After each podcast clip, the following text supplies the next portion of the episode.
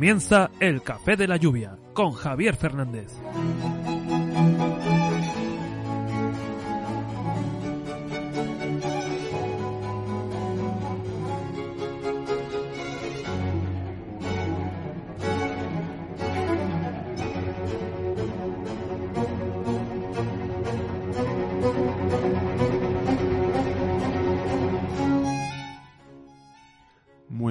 Noches, queridos amigos, amigas del Café de la Lluvia. ¿Cómo estáis en este 27 de octubre de 2020? Es que ya no quiero ni decir el año, no me tengo ni ganas de decir el año 2020, de mencionarlo. Ya queda menos, ya queda mucho menos, mucho ánimo a todos.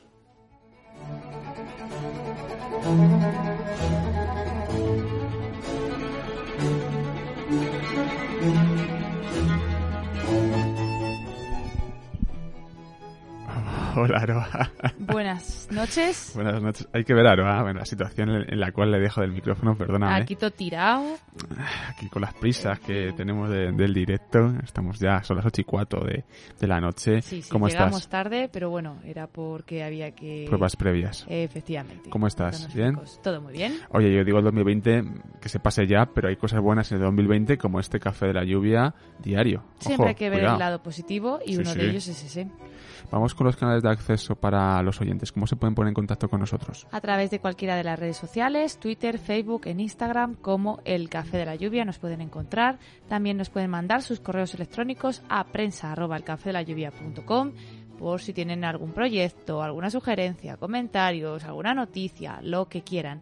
Y también nos pueden mandar sus mensajes de audio de WhatsApp o de Telegram al número de teléfono 644-449-472. Para seguir el programa en directo, lo que vamos haciendo es crear un hilo en Twitter con el hashtag Café Lluvia Directo, y en el cual pues vamos colgando imágenes, mm, eh, notas, Que información, comenten, que comenten. lo que quieran. Pueden comentar a través del hashtag Café Lluvia Directo.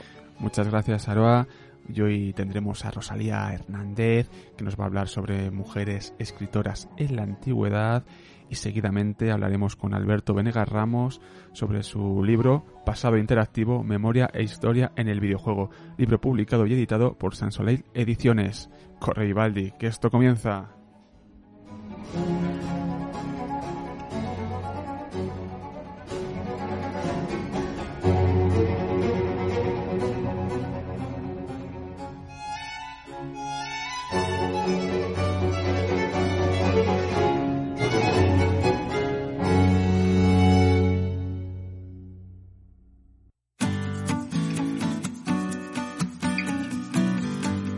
Identificas con lo que hacemos?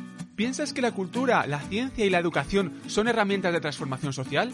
Si consideras que un proyecto como el Café de la Lluvia es necesario, suscríbete a tu medio de referencia. Además, accederás a contenidos exclusivos y muchas sorpresas más. Ah, también puedes realizar una donación puntual. Hagamos lo posible. Eres esencia, eres café. Más información en www.elcafedelayuvia.com.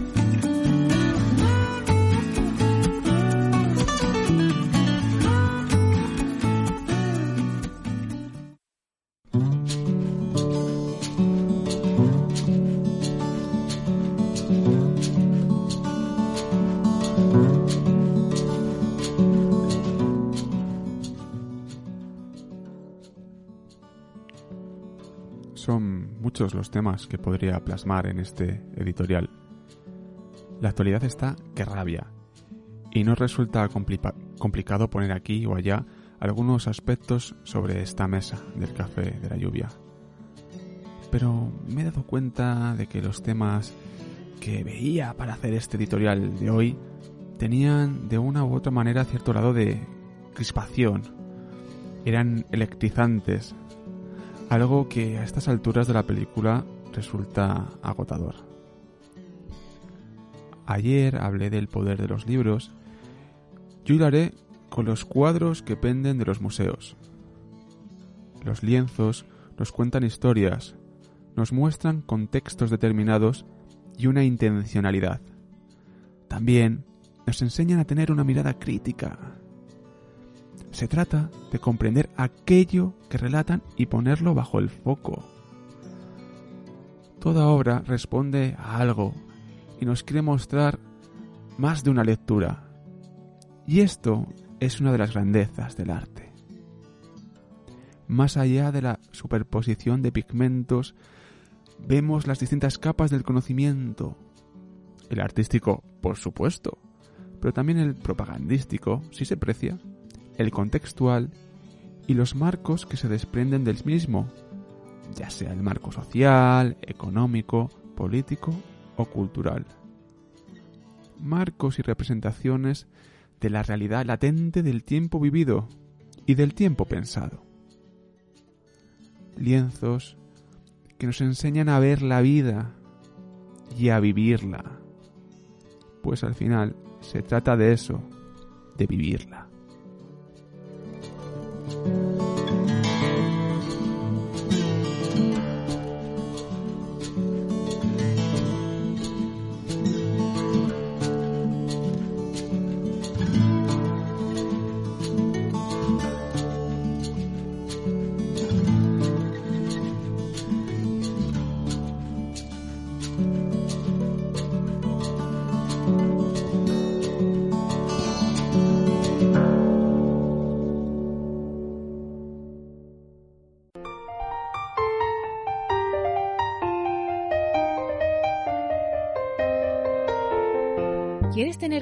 De la historia de España entre tus manos? Hazte con la colección Todos los billetes de la peseta, una colección que recopila los billetes de pesetas emitidos desde 1874 hasta 1992. Asómate a la ventana de nuestro pasado y no te lo pienses más. Nunca la historia reciente de España estuvo tan cerca. Más información en www.incalediciones.com.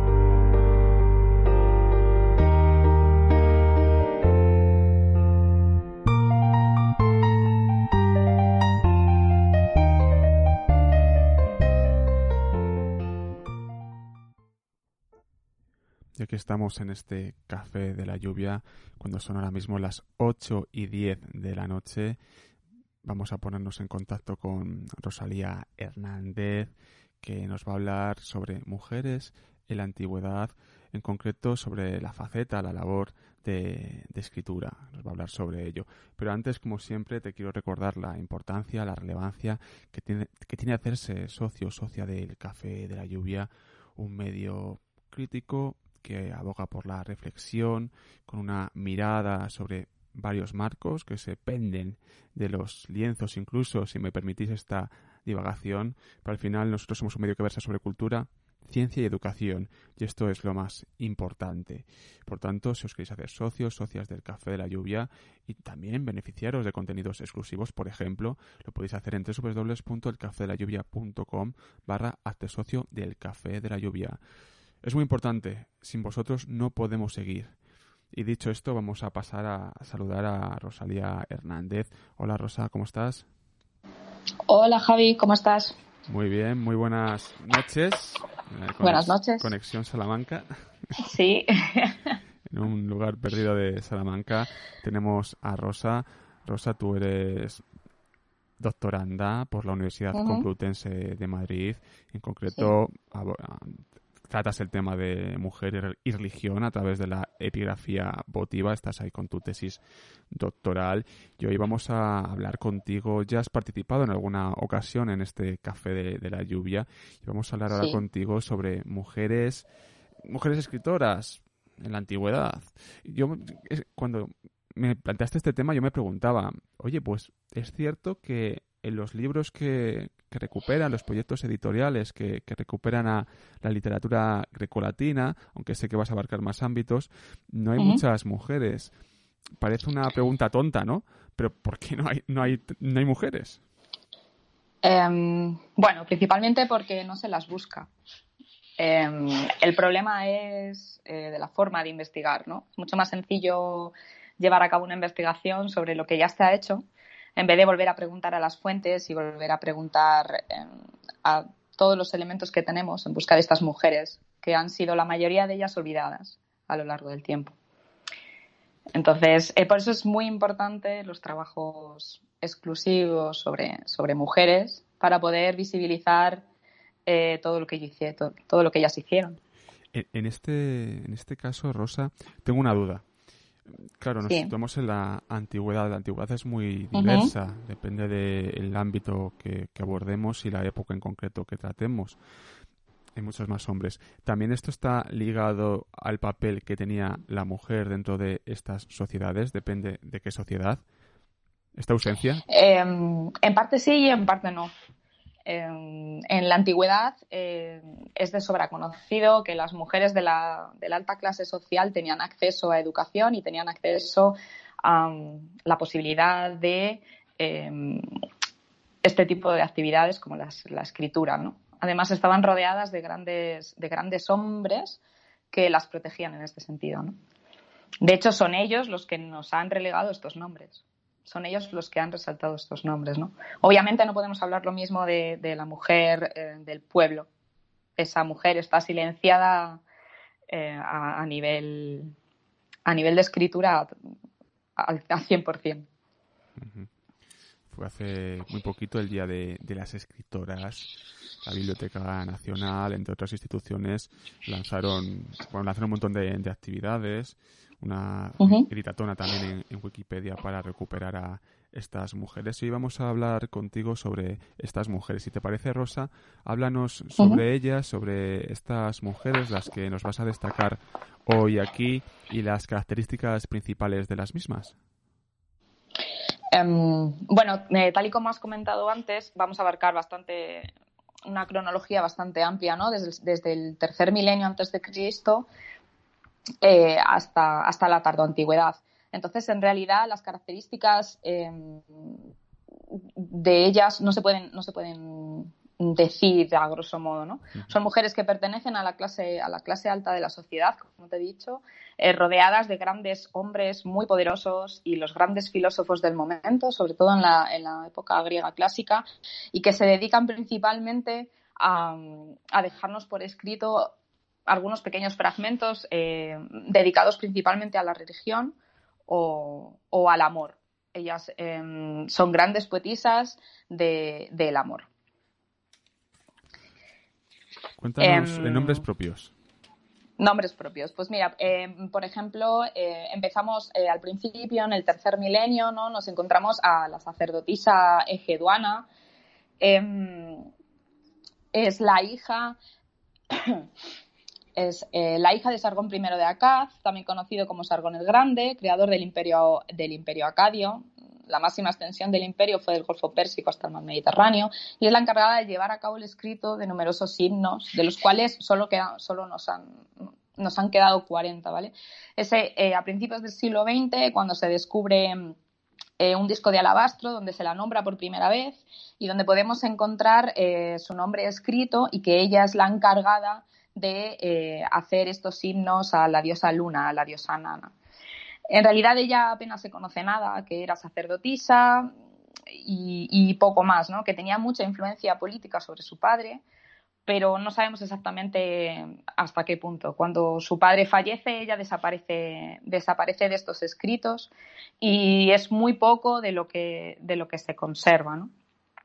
Eh, sí que es verdad que después de ella hay, más nombres femeninos en el, en el Oriente, pero eh, apenas está investigado y el problema de, la lengua y, la traducción de todos esos eh, fragmentos provoca que no sepamos más de ellas.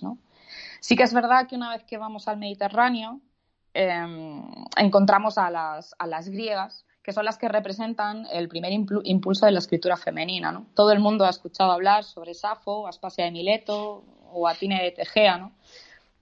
pero no son las únicas. Hay muchísimos nombres que nos quedan, no así sus textos, eh, de las que podemos hablar. ¿no?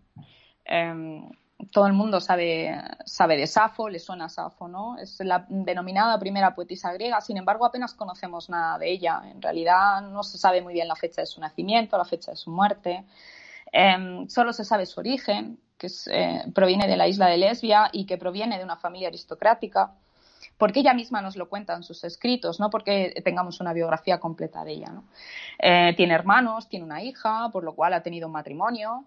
Y, bueno, nos habla en sus escritos también que, que, se encarga de lo que ella denomina la casa de las servidoras de las musas, ¿no? De lo que se deduce que ella podía haber sido maestra de, de muchachas, probablemente de la alta clase social, y que ella haya tenido una influencia sobre ellas, pero no sabemos mucho más. Sí que es verdad que en la actualidad, por lo que se conoce, sus reiteradas referencias al amor. Em, de hecho, es un símbolo e icono actual de las relaciones entre mujeres. El resto de las informaciones son leyendas que, que, se tienen sobre ellas y que la historiografía tradicional ha ido, nos ha ido trasladando a lo largo del tiempo, pero no se ha podido corroborar nada. ¿no?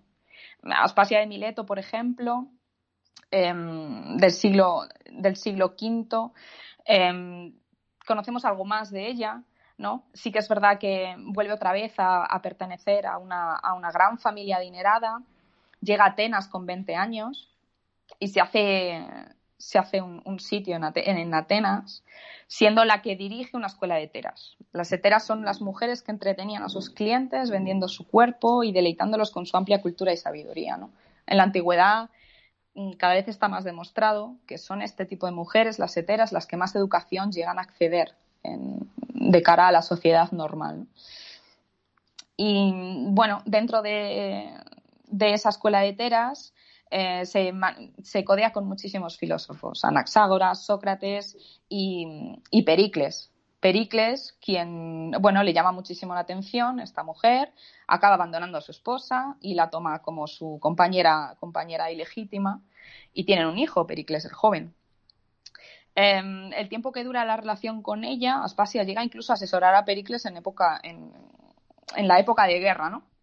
En guerras como la de Samos o la del Peloponeso, es, es Aspasia quien, quien está detrás de todos los consejos al, político, ¿no? Sí que es verdad que es muy criticada, ¿no? Por el trabajo que tiene, pero aún así es muy valorada por todos sus contemporáneos. Y de hecho Sócrates no solo le pide consejos, sino le envía a sus propios alumnos, como él mismo, como él mismo dice. Y Plutarco también resalta en sus obras que era muy inteligente y astuta en la política. Cuando Pericles desaparece, ella se vuelve a casar y bueno, parece que, desaparece de, de la vida de, los griegos eh, sin, más, sin más información. El resto de autores que nos citan sobre ella em, nos dicen que no solamente fue el nivel político en el que tenía muchísimo interés, sino que tenía mucho interés en el mundo médico. El médico personal del emperador Bizancio, Justiniano I, escribe una enciclopedia médica y, lo hace a partir de los conocimientos legados por Aspasia. Obviamente se centra en los conocimientos médicos eh, relacionados con ginecología y cirugía, relacionado con todas esas mujeres a las que cuida como heteras y de las que consigue muchísima, muchísima información.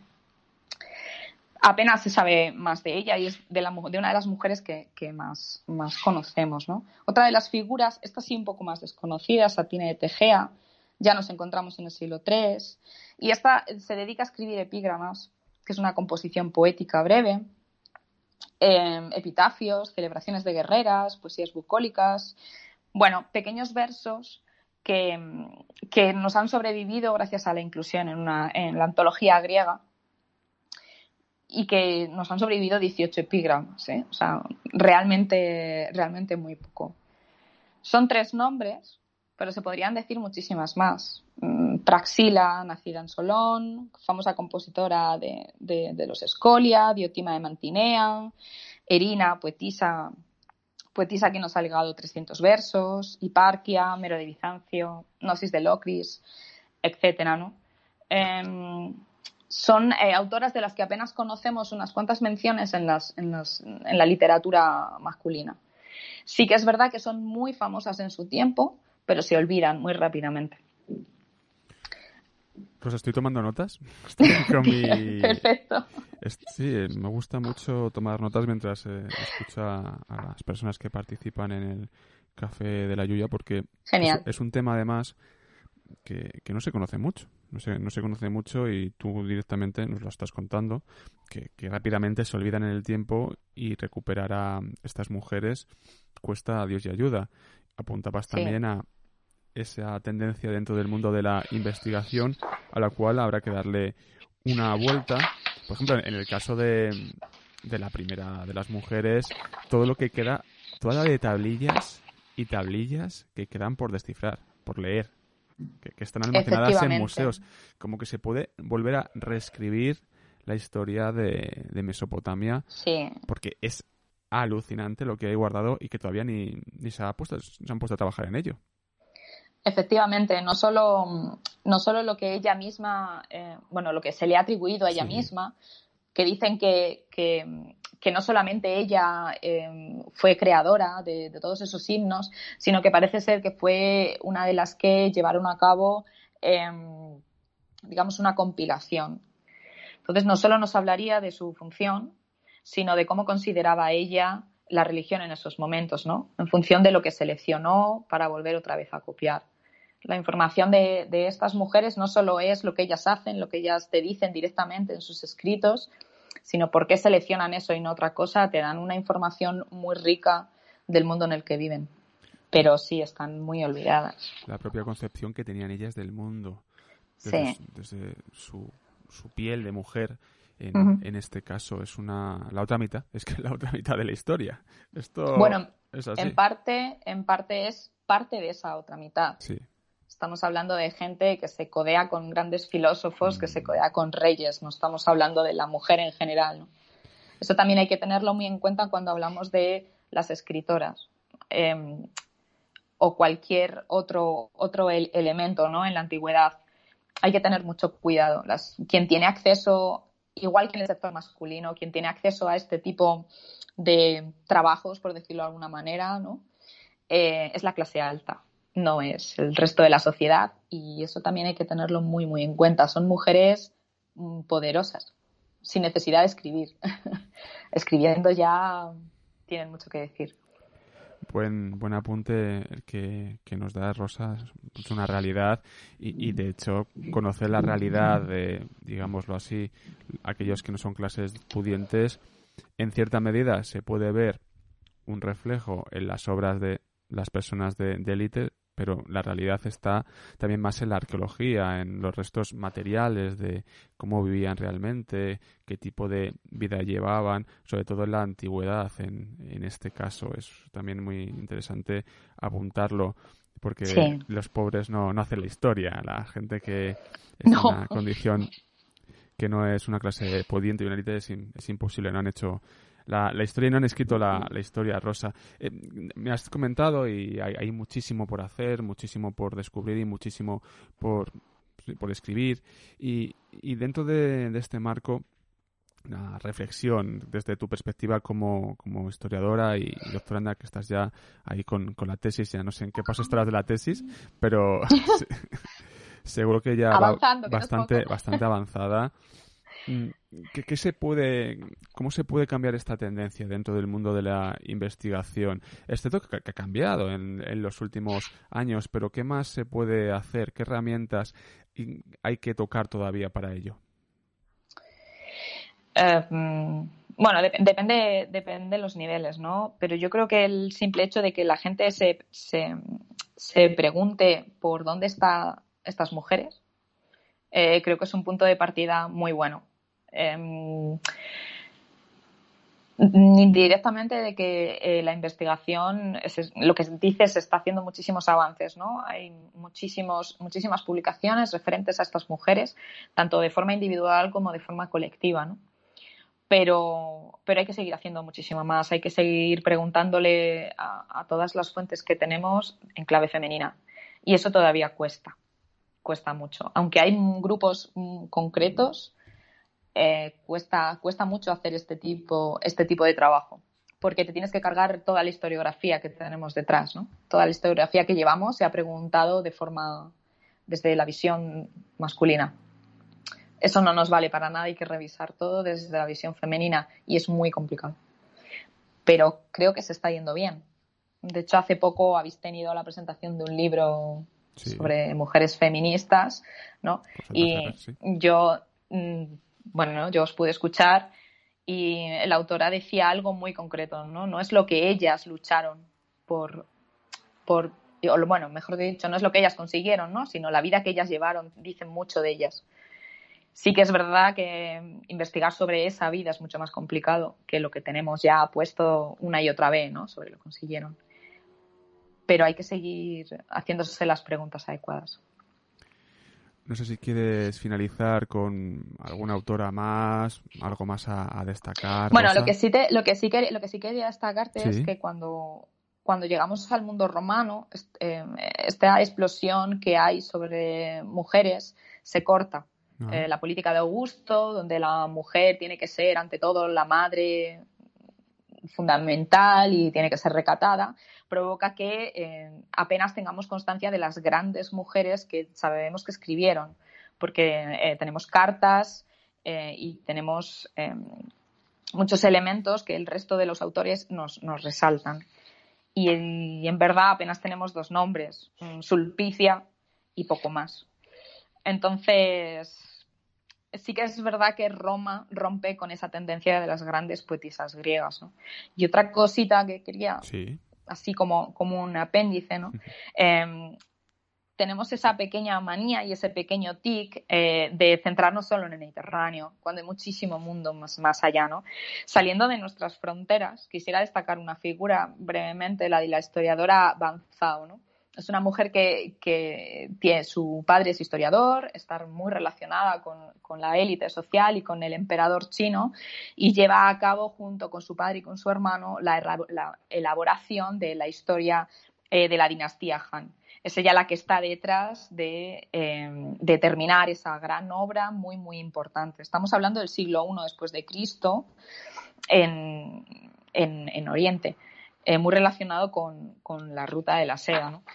Tenemos la manía, los historiadores, que, de centrarnos en solamente el Mediterráneo, y hay mujeres eh, que, que tienen un gran valor a nivel histórico fuera, fuera de él, ¿no? Como, como esta historiadora. Y me gustaría que la gente pues empezara a conocer que, que bueno, hay más aparte de, de Safo y, la gran Hipatia, ¿no? Que todo el mundo conocemos a través de, a través de, de la película de Amenábar. Hay vida más allá del Mediterráneo. Fíjate que tendremos el, jueves, y lo avanzo ya, Rubén Almarza, que nos va a hablar sobre su última publicación, aborda la, la historia contemporánea de, de China un gran libro de, Rubén y tendremos el jueves una persona que trabaja mucho todo ese ámbito, ese orbe de China, Japón y Corea. Así que hablaremos con él el jueves. Rosa, muchísimas gracias por asomarte a nuestros micrófonos. Contamos contigo para más cosas, ¿eh? Por supuesto, muchas gracias. Encantada de, colaborar en todo lo que, lo que necesitéis. Es un placer. Gracias por mostrarnos a estas mujeres y seguimos. Un fuerte abrazo, amiga. Un abrazo. Chao. Ahí teníamos a Rosa, en este caso, que nos hablaba sobre algunas de las mujeres y algunas cuestiones muy importantes, como esta de, Roma, ese punto de inflexión y también la, apertura de Oriente, que no hay que dejarlo atrás, que a veces tenemos una visión muy eurocéntrica y, y esto no, no puede ser.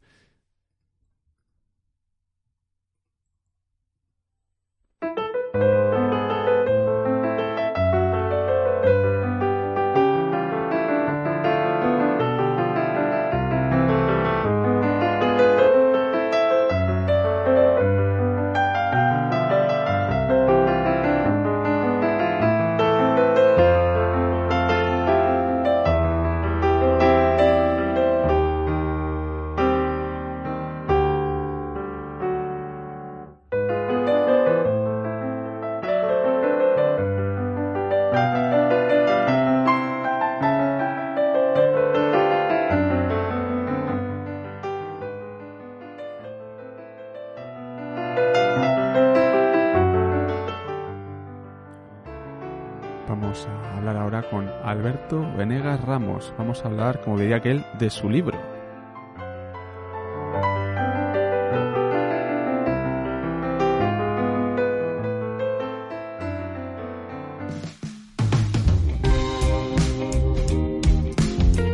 Síguenos en nuestras redes sociales, Twitter, arroba Café Lluvia, Facebook, Café de la Lluvia e Instagram, arroba El Café de la Lluvia.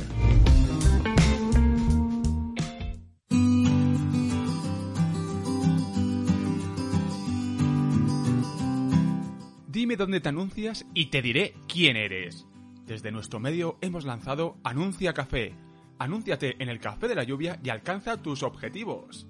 Nos adaptamos a todas tus necesidades. Somos imparables. Más información en www.elcafedelayuvia.com.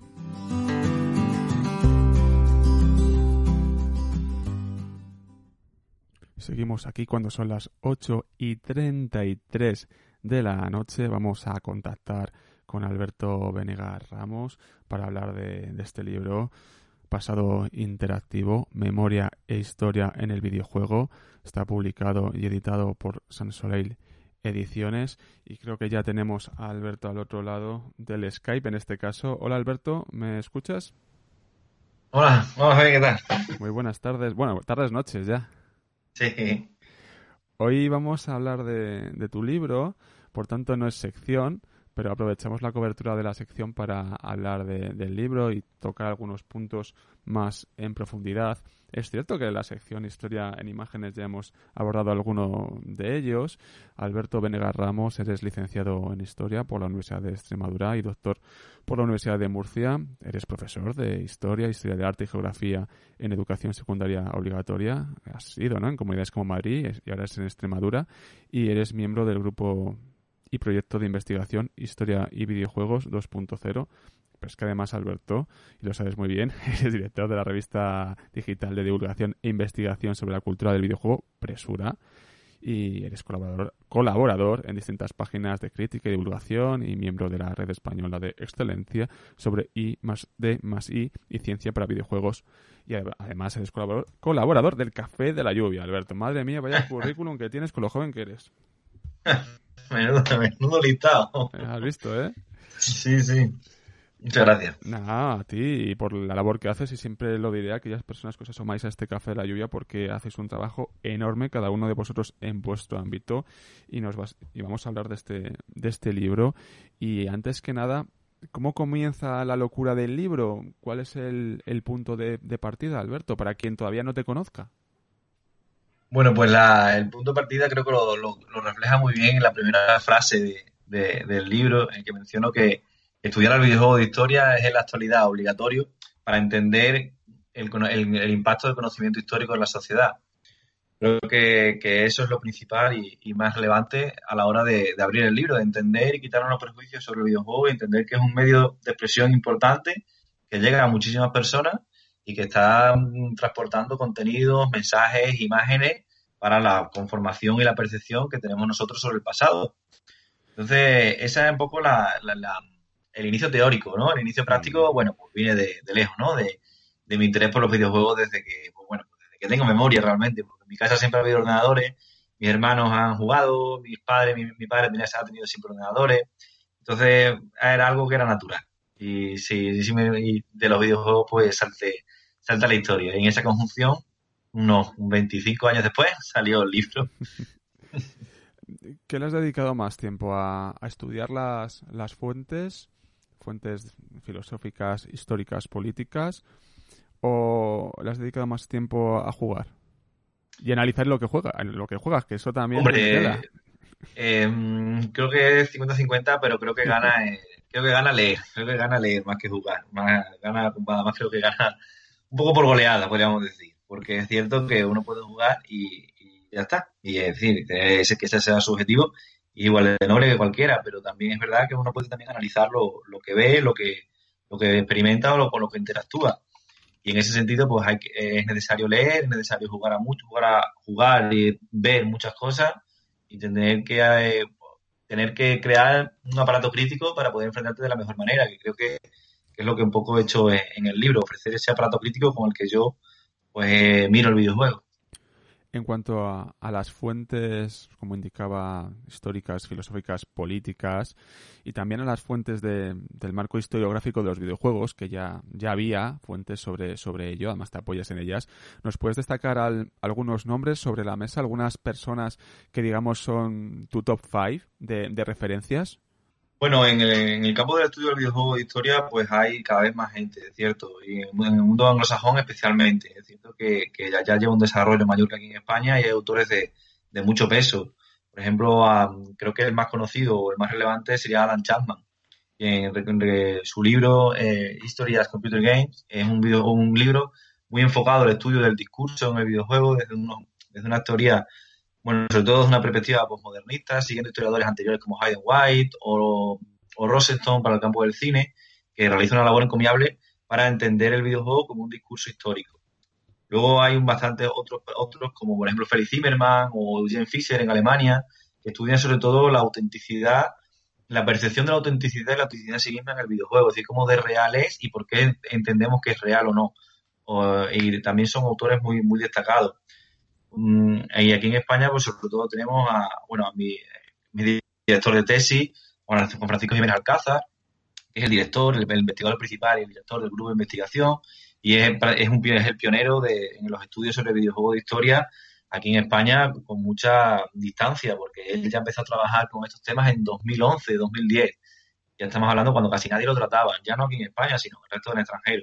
Y la labor que hacemos en el grupo de investigación creo que es muy encomiable porque ya hemos publicado ocho monografías dedicadas al tema que están en descarga gratuita en la página del proyecto con el trabajo y los resultados de congresos, de ponencias, de charlas, de investigaciones, conversaciones sobre el tema que ya están poniendo un poco los cimientos para el estudio académico, investigador del videojuego en, España. Y creo que, es relevante eh, conocerlo también, es ese escenario español que muchas veces queda invisibilizado o queda concluido ante el anglosajón, que evidentemente tiene mayor peso por los propios lectores que tiene, pero que aquí también en España estamos haciendo muchas cosas y son muy, muy interesantes.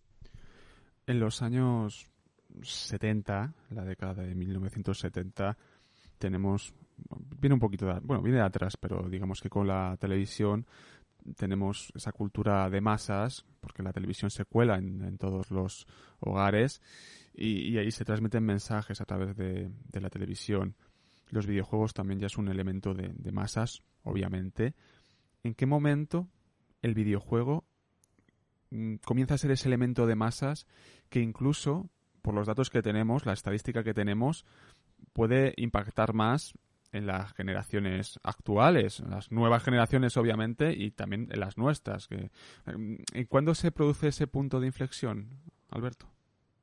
Yo diría que, depende, depende, evidentemente, depende mucho del país. Pero si colocamos el más referencial, que sería Estados Unidos, el videojuego entra con un producto de masas con la, con la, con la venta de, la videoconsola NES. Con esa videoconsola, que es una superventa, los videojuegos entran en casi, en casi todas las casas del país. Y ahí empieza a colonizar un poco la, el imaginario estadounidense, porque de hecho hay encuestas que en Estados Unidos que, que ahora mismo dicen que entre los entre la gente de nuestra edad y, menor es más conocido es más conocido ya Super Mario que Mickey Mouse.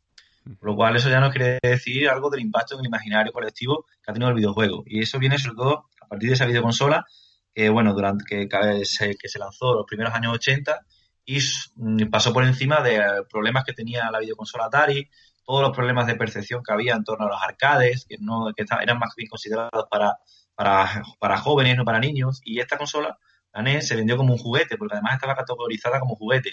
Y se enfocó a los niños pequeños. Y además los juegos también se enfocaron a niños pequeños porque Nintendo tenía un código deontológico muy fuerte sobre representación de temas que podrían ser considerados peligrosos.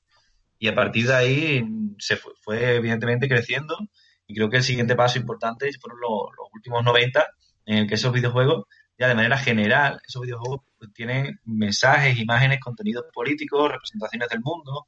Y, por ejemplo, en el caso de la historia, que creo que sería muy importante señalar, en los años 1998, 1999, cuando empiezan a salir los, grandes shooters, los grandes juegos de acción que van a vender ya millones y millones de unidades y van a, hacer que el videojuego de historia, que es el caso que, nos ocupa, pues sea popular.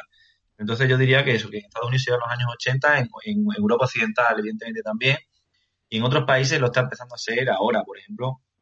Podríamos hablar de los años, primeros dos años 2000, 2010 en China, donde gracias a la explosión de los teléfonos inteligentes, los videojuegos están siendo uno de, los, uno de los elementos más, más, más disfrutados culturalmente, porque me ha señalado bien que es verdad que tienen, más, que tienen mayor número de calado, pero es que tienen un número de ventas muchísimo mayor que el cine, la literatura o la televisión. Y, y, eso está pasando también por la explosión de los teléfonos móviles, por la accesibilidad de las videoconsolas, por la universalización casi de los ordenadores, que muchos de ellos pues vienen aparejados con el uso del videojuego. No podemos olvidar, que ya creo que lo mencionamos en la sección, que es un videojuego el, producto cultural más vendido de la historia durante su primer fin de semana a la venta. Y eso ya no, nos habla de, del impacto que tienen, del impacto que tienen en la actualidad. Que, yo fecharía y fecharía los años 80 hasta, hasta la actualidad. ¿Cuándo se produce? A ver, esta pregunta no sé si es complicado porque no nos podemos meter en la mente de las personas que crean videojuegos. Mm, mm, mm. Pero ¿cuándo consideras, como investigador que eres, o cuándo lo ves, que se empieza a utilizar el videojuego con una intencionalidad que va más allá del entretenimiento o del ocio, del tiempo libre? ¿Cuándo se produce este pilotito rojo? ¿Se produce? bueno, yo creo que eso se produce nada más desde comenzar, es decir, nada más desde el inicio. Estaba pensando. El primer videojuego Space War es un videojuego que, lo produce DARPA, que era una agencia, una agencia de inteligencia del ejército estadounidense. Y, y, lo hicieron con una intención secundaria que era demostrar la capacidad tecnológica de los equipos informáticos de, DARPA en, una, en, la plena guerra, en plena Guerra Fría. Entonces, mm, también se hicieron muchos videojuegos en DARPA y para, por ejemplo, para, para, para conocer, para dar a conocer la interfaz o la interfaz gráfica de un, de un sistema informático y demostrar así pues la, la brillantez o el poderío de tecnológico de la nación. Igual que los primeros videojuegos, los, videojuegos de los años 80 hay muchísimos videojuegos que son simuladores militares, están enfocados al entrenamiento militar, que luego más tarde tiene, más tarde o de manera contemporánea tienen una versión o una, una versión comercial, pero están hechos también para eso. Entonces, como cualquier, tenemos que entender el videojuego como, como lo que es realmente, como un medio de expresión cultural. Y como medio de expresión cultural y artística está ligada a las mismas presiones y condicionamientos que cualquier otro medio. Entonces, desde, el origen ha tenido ese, esa función. Es cierto que esa función puede haber, puede haber estado en un primer plano, en un segundo plano o muy oculta, pero es cierto que, siempre ha estado ahí. Y luego, ya de manera de mensajes más explícitos, pues podríamos hablar también de, los años 80, de finales de los años 80, sobre todo con obras como las de Crawford, que eran obras antibélicas, como por ejemplo un videojuego que, que es muy bueno, que se llama Balancing Power, que va sobre la Guerra Fría, en el que el final de la partida es la destrucción mutua y, el final de la partida es decir, pierdes cuando estalla la guerra. No es como el re, gran resto de videojuegos que la guerra es el juego. En este caso, la guerra es el final del juego. Entonces, tienen mensajes políticos muy potentes que ya, desde los años 80. Otra cosa, que esos videojuegos hayan sido masivos o, muy populares. Eso, no, eso está pasando más en los últimos años. En los últimos años me refiero a los últimos casi 20 años. En que videojuegos con narrativas, con narrativas concretas, con mensajes, con historias, con tramas muy concretas, pues están siendo los más jugados, ¿no? La prueba es Redemption 2 o Call of Duty, etcétera, etcétera. Que es verdad que los multijugadores todavía tienen mucho que decir y lo dicen, pero estos que tienen una trama más explícita, evidentemente siguen siendo un, gran éxito y están demostrando lo que, lo que, lo que podía, lo que es el videojuego desde su origen, un medio de expresión en el que cabe cualquier tipo de mensaje e idea que el desarrollador quiere implementar. El libro se compone de tres partes. Eh, parte 1, estudios sobre el videojuego histórico. Parte 2, formas de la memoria en el videojuego. Y parte 3, objetivos de la memoria en el videojuego. Dentro de, de todo esto, vamos a hablar, si te parece, sobre algunas cuestiones ¿no? concretas y, puntuales. Sí que es muy interesante, la verdad es que la, obra es bastante interesante también porque das una perspectiva novedosa dentro del campo historiográfico, también poniendo, aunque ya lleváis tiempo con tu equipo, con el equipo de investigación que formas parte, poniendo el estudio y el análisis de, de los videojuegos sobre la mesa dentro de los estudios históricos. Pero hay una cuestión que, me llama poderosamente la atención y que muchas veces, tanto en el videojuego como en la vida real, no se sabe.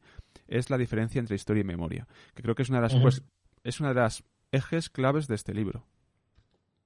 Claro, en, España es cierto que tenemos ciertas... Mm, miramos con mucho escepticismo la, idea del concepto de memoria porque lo tenemos asociado a eso que llamamos memoria histórica, ¿no? que, es una, que es la ley de reparaciones de las víctimas de, de la guerra civil y el franquismo. Es decir, que que es un nombre acortado que le hemos dado a una ley de, ¿no? del gobierno de Zapatero muy larga y hemos puesto ese nombre. Realmente memoria e historia no son, no son, no son, no son contrarios, sino que tienen relación, pero son cosas distintas. La historia es el conocimiento y la búsqueda del pasado. Punto.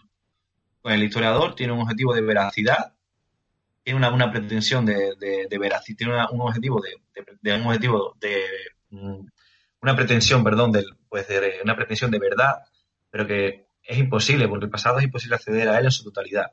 Con lo cual el historiador tiene una pretensión de verdad, una pretensión de objetividad que quizás nunca va a poder alcanzar, pero es honesto con lo que con su trabajo, o debería ser honesto con su trabajo, y reconoce, lo reconoce y lo busca hacer de la manera, la manera mejor posible, con un objetivo, que es la curiosidad, es saber, saber. Y sin embargo, en la memoria es otro verbo, es representar. el, verbo, el, este verbo cambia porque cambia el objetivo también. La memoria podríamos, podríamos definirla como la representación del pasado en el presente de acuerdo a ciertos intereses.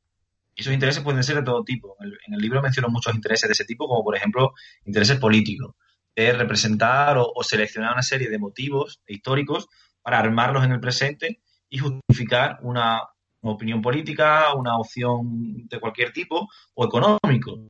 Coger cosas del pasado, llevarlas al presente, representarlo en el presente y, armar una obra que sea atractiva, divertida, rentable. ¿no? Pues a la cabeza, por ejemplo, la serie Spartacus, por ejemplo, o el, videojuego God of War, o, la saga Call of Duty. No tienen nada que ver con lo que, con lo que los historiadores han documentado que allí ocurrió y los testigos han, los testigos pues han documentado que, vieron, ¿no? Entonces, creo que, esas son las dos, la, diferencia clave. La historia es el, trabajo del historiador y la memoria es la representación del pasado en el presente.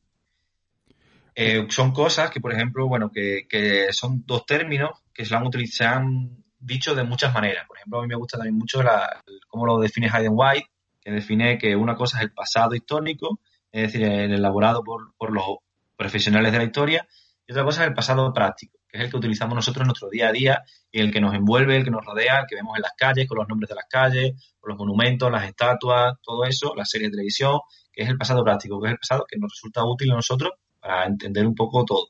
Entonces creo que esa es la diferencia primordial, que son dos cosas distintas, que hay que entenderlas de manera distinta y que es importante entenderlas de manera distinta porque de esa manera podemos mejorar nuestro conocimiento sobre manipulaciones, deformaciones, usos usos políticos del pasado. Es que fíjate, Alberto, tú estás, perdóname, perdón, eh, eh, siempre estás en, tu cuenta de Twitter, que además haces una labor de divulgación increíble, siempre estás hablando también de estos temas, ¿no? Tú coges un tema de actualidad y lo plasmas, porque es que esta dicotomía a veces eh, cuesta para la gente. Es normal que cueste también cuando no hay canales a los que la gente pueda acceder para diferenciarlo bien, hay que decirlo.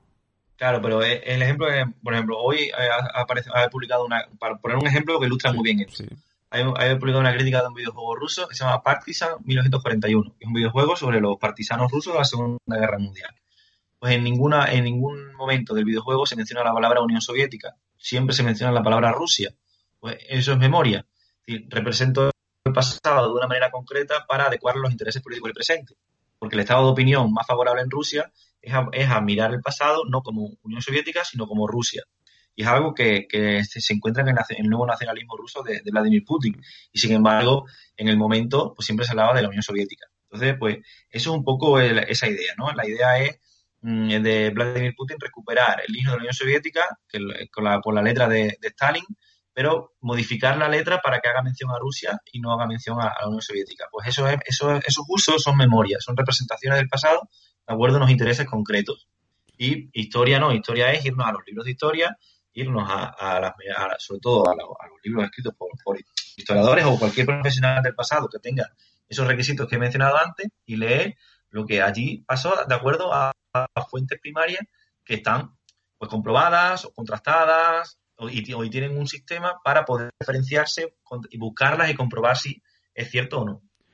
Un poco es esa diferencia una nos ha quedado clarísimo aquí, o sea, el café, bueno, yo lo tenía claro, pero en el café ha quedado clarísimo también para, para el resto de, oyentes que a lo mejor no están muy familiarizados con el tema de, de la historia, que otean la historia a través de, algún ensayo o incluso alguna novela, bueno, eso también daría para otro debate, pero que bueno, que es, es, bueno saberlo, porque está todos los días en los medios de comunicación.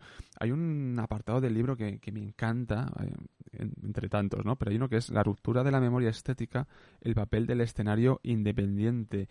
Y, hablas, esto ya es como el eh, la historiografía sobre la historiografía, ¿no? Eh, hablas de microficciones interactivas históricas, de contenido histórico que pueden ser muy relevantes a la hora de, estudiarlo. Eh, esto, ponnos sobre el tablero qué es exactamente, ¿no? Porque esto me suena a mí a, a, microhistorias también, mm. que, se puede hacer este paralelismo.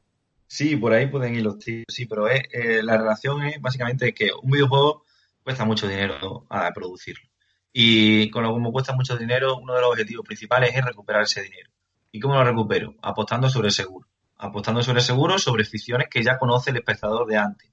Con lo cual, si yo quiero representar el Imperio Romano, pues ¿qué voy a representar? Los gladiadores, cenas, gente comiendo y vomitando, mm, cosas que el, que el espectador las reconozca como, como Roma, como que eso es Roma, porque eso lo he visto yo en muchas películas. Por lo cual, de esa manera no se sienten, no se sienten, no sienten rechazo, sino que sienten un lugar ya familiar. Y eso lo hacen la gran mayoría de los videojuegos de gran presupuesto. Eh, yo tengo que, tener un, producto seguro, con lo cual este, este producto ha triunfado antes mostrando este pasado, pues yo voy a mostrar uno parecido porque no me quiero, no me quiero arriesgar. Entonces, eso lo hacen las grandes producciones y lo hacen casi sin excepción. Pero luego están los estudios independientes que hacen videojuegos y algunos de ellos incluso con, subvenciones o ayudas que no buscan esa rentabilidad, porque buscan otra serie de objetivos. Y en este caso, en el libro pongo un ejemplo que me parece, me parece fascinante, un videojuego italiano que se llama Venti Messi, que va sobre el final de del fascismo, el final de la dictadura de Mussolini en, en Italia. Y te representa el pasado de una forma que en el videojuego nunca se había hecho, que es mediante conversaciones entre partisanos, entre gente de la gente en sociedad civil, entre soldados italianos, que habían, que habían huido, entre mm, soldados nazis, entre soldados de la, de la Wehrmacht que no, no estaban ideologizados. Te muestra un poco un mosaico de todas las voces que pudieron pasar por allí, pasear por allí. Entonces, esa microficción, porque es verdad que este videojuego es muy corto, dura, no dura más de media hora, es un videojuego que tiene una, estética muy diferente al videojuego, porque es una estética eh, pues casi sacada de, los cuadros futuristas, que te representa un pasado completamente diferente al que muestran otros videojuegos. Pues a eso, a eso me quería referir, que cuando el videojuego no se ocupa o no tiene como objetivo principal esa rentabilidad, esa diversión, esa atracción, puede buscar otras formas de representar, puede excavar otros pasados, ¿no? Como decía Benjamin, para poder dar a conocer otras historias que han sido silenciadas, ocultadas, obviadas, o como queramos llamarlo, en, en los grandes medios de comunicación y en concreto el videojuego. Entonces, las microficciones interactivas se pueden romper esa memoria estética, esa memoria asociada a las grandes producciones cinematográficas. Alberto, te estamos perdiendo. No sé si es el micro. No sé. ¿Me ah, escucháis? ¿Me escucháis? Ahora sí, ahora sí. Ah, hay un, una. Te hemos perdido. Perdón, perdón. No, nada, nada. La conexión, la conexión no es, no es la mejor no te preocupes, estabas explicando este, este concepto con estos videojuegos, eh, efectivamente, que, bueno, que ahondan en otra cuestión cuando no buscan recuperar toda esa, esa ganancia. Es una cuestión muy interesante que hay que abordar más y que esperemos también, porque al final esto es, como tú indicas, ¿no? Hacen falta también subvenciones en este entorno para plasmar los videojuegos de otra manera. Claro, el problema es ese muchas veces, que estos videojuegos, estos videojuegos que rompen, que son tan turistas, cuesta que lleguen a la población. Sin embargo, es cierto que hay otros que sí lo hacen y lo hacen muy bien y han conseguido llegar. Este caso de Venti Messi, bueno, pues es un caso excepcional, porque es un juego que es muy experimental. Pero hay otros como One Mind, que sí es cierto que lo logran hacer de una manera brillante, porque además de una buena representación del pasado, que recupera la, voz de, de, las víctimas actuadas en la guerra, la guerra civil de Siria, pero a la vez de eso es un juego, perdóname la presión, pero que es un juego raro, es que es muy bueno como juego. Entonces, esa conjunción de pulir muy bien las mecánicas, pulir muy bien los patrones de diseño, los obstáculos, los retos, los escenarios, la perspectiva, y a la vez presentar otra historia que en este caso es como una guerra contemporánea, en este caso concreto, como la, el asedio de Sarajevo, pues qué cambios provocó el asedio de Sarajevo en los civiles y cómo cambió la vida cotidiana los civiles durante la, la serie de Sarajevo. Y es un videojuego, y además, y te cuenta eso con una facilidad y una forma tan fina, tan delicada, tan asociada a la idea de videojuego, que logra conseguir un producto redondo. Un producto redondo en cuanto a representación del pasado y en cuanto a videojuego. Y creo que eso sería un poco, mm, desde mi punto de vista, es la, mi, mi apuesta personal por, por la representación del pasado en el videojuego. Convertir el, el pasado en un problema y, en, y ese problema darle forma de videojuego al que al jugador se le da unas herramientas para que pueda solucionarlo de la mejor manera y extraer de él no ya, no ya datos concretos, sino ideas generales sobre lo que pudo suceder. Ahí en ese videojuego además mencionas lo cotidiano en el libro y haces alusión, me llamó mucho la atención, al café. En ese, en ese caso, haces alusión como algo normal. Sí, porque ese, ese videojuego está basado en parte en, una obra de, una antropóloga que se llama Ivana Macek, que, a lo que ella describe es eso precisamente, es cómo cambió la vida en la ciudad de Sarajevo durante, durante el asedio. Y ponía que, el café era uno de los elementos que daban cierta nostalgia de cómo era la, la vida antes. Y eso aparece en el videojuego también. En el, video, el café no vale para nada en el juego. No, no, no te da ningún tipo de superpoder. Eh, simplemente es un alimento más, ¿no? Que, te ayuda a restaurar un poco la, actividad física que has, que has hecho. Sin embargo, mm, está relacionado con, con esa idea, tomas el café en el juego, esa idea de, recuperar un poco la vida normal, la vida anterior a la guerra. Y me parecen detalles que le dan una, le dan una calidad al juego que es muy diferente, muy, muy superior al resto. Vamos a, ir finalizando, que se nos va la, hora, Alberto, pero un par de cositas más. Eh, una de ellas es la, guerra de Siria. La guerra de Siria, y valga la redundancia, ha dado mucho juego a los videojuegos últimamente desde diversas perspectivas. Ha utilizado por todos los bandos, por, así decirlo. Em, hay otra vertiente también dentro de la guerra de Siria que la mencionas, que es sobre los refugiados. No sé si nos puedes comentar un poquito sobre esta vertiente, porque las otras se saben. Yo utilizo la guerra de Siria para dar una imagen y tú utilizas la guerra de Siria para dar otra, pero la cuestión más humana de los refugiados me parece sumamente interesante, Alberto. Sí, sin duda. Hay un videojuego que, aunque es un videojuego que es muy, muy tosco en cuanto a, su formato, es un, en cuanto a su fondo, que es un videojuego gratuito que se llama Path Out. Que es un videojuego que, que está desarrollado por un, por un refugiado que huyó de Damasco y, recaló al, año en Viena y al poco de tiempo de estar allí conoció a, dos, personas que le ayudaron a contar sus vivencias, pero en formato videojuego. Y es muy interesante porque el videojuego es todo lo, todo lo que tuvo que pasar chaval, porque es un, chaval joven de 16 años, en formato videojuego, pero cuando el formato videojuego se despega un poco de lo que, de lo que ocurrió, aparece en una ventanita él y te cuenta exactamente qué pasó allí cómo lo vivió, qué sintió, qué experiencia tuvo. Y creo que es algo muy creo que es algo muy valioso, por ejemplo, para tratarlo en clase. En, bueno, yo como profesor de educación secundaria no lo he probado, pero desde luego es algo que me gusta tratarlo en clase, porque me parece un testimonio muy bien contado, con un formato cercano al videojuego y además con una experiencia de primera mano.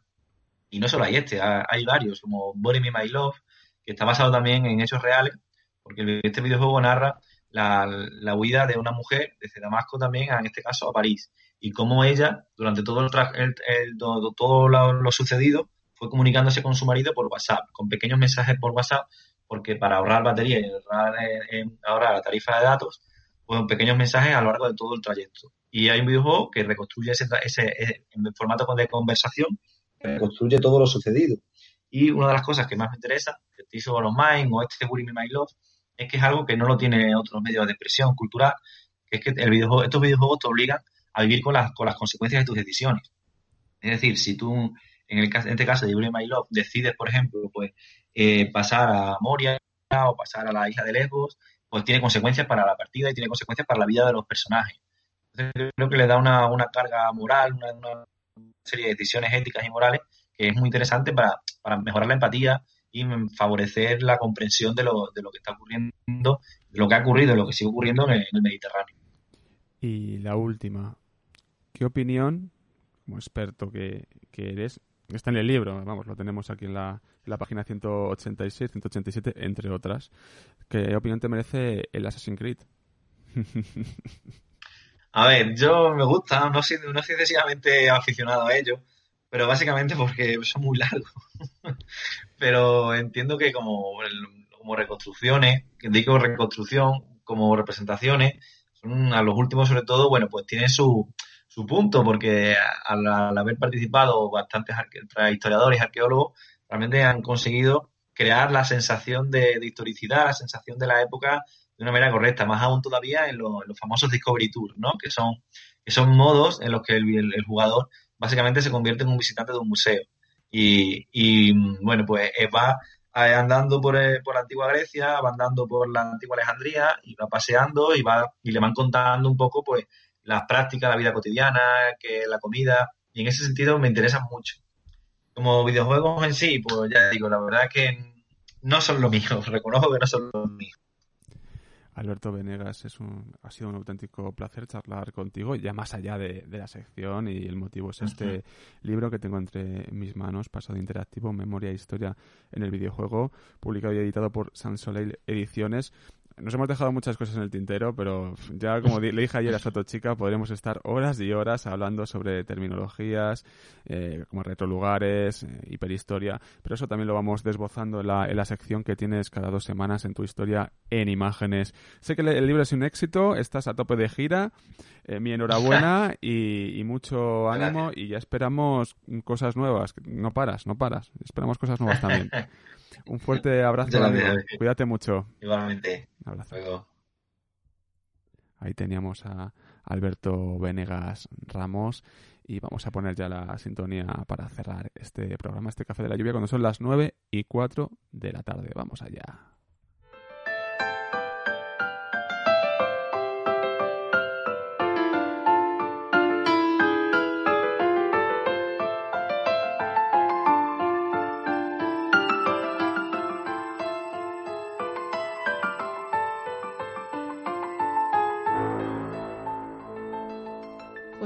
Gracias a Rosa por descubrirnos escritoras en la antigüedad y a Alberto pues por fin por hablarnos de su libro.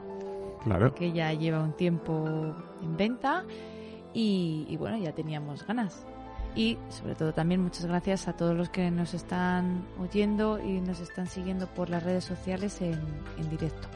Bueno, pedimos disculpas si en algún momento en la entrevista con Alberto pues ha habido algún pico de, sonido, no se ha entendido algo, son las cosas del directo, las conexiones, que le vamos a hacer? Pero se ha entendido, yo creo que prácticamente el 98% de, todo, que es lo importante. Pasado interactivo, memoria, historia en el videojuego. Gracias Alberto y gracias a Rosa, con la cual también contaremos en más ocasiones porque tiene muchísimo que contarnos, pero muchísimo. Mañana más, aquí, en lluvia .com, cultura, ciencia y educación en forma de radio. Muchas gracias, Aurora, por estar ahí. Muchas gracias. Y hasta mañana.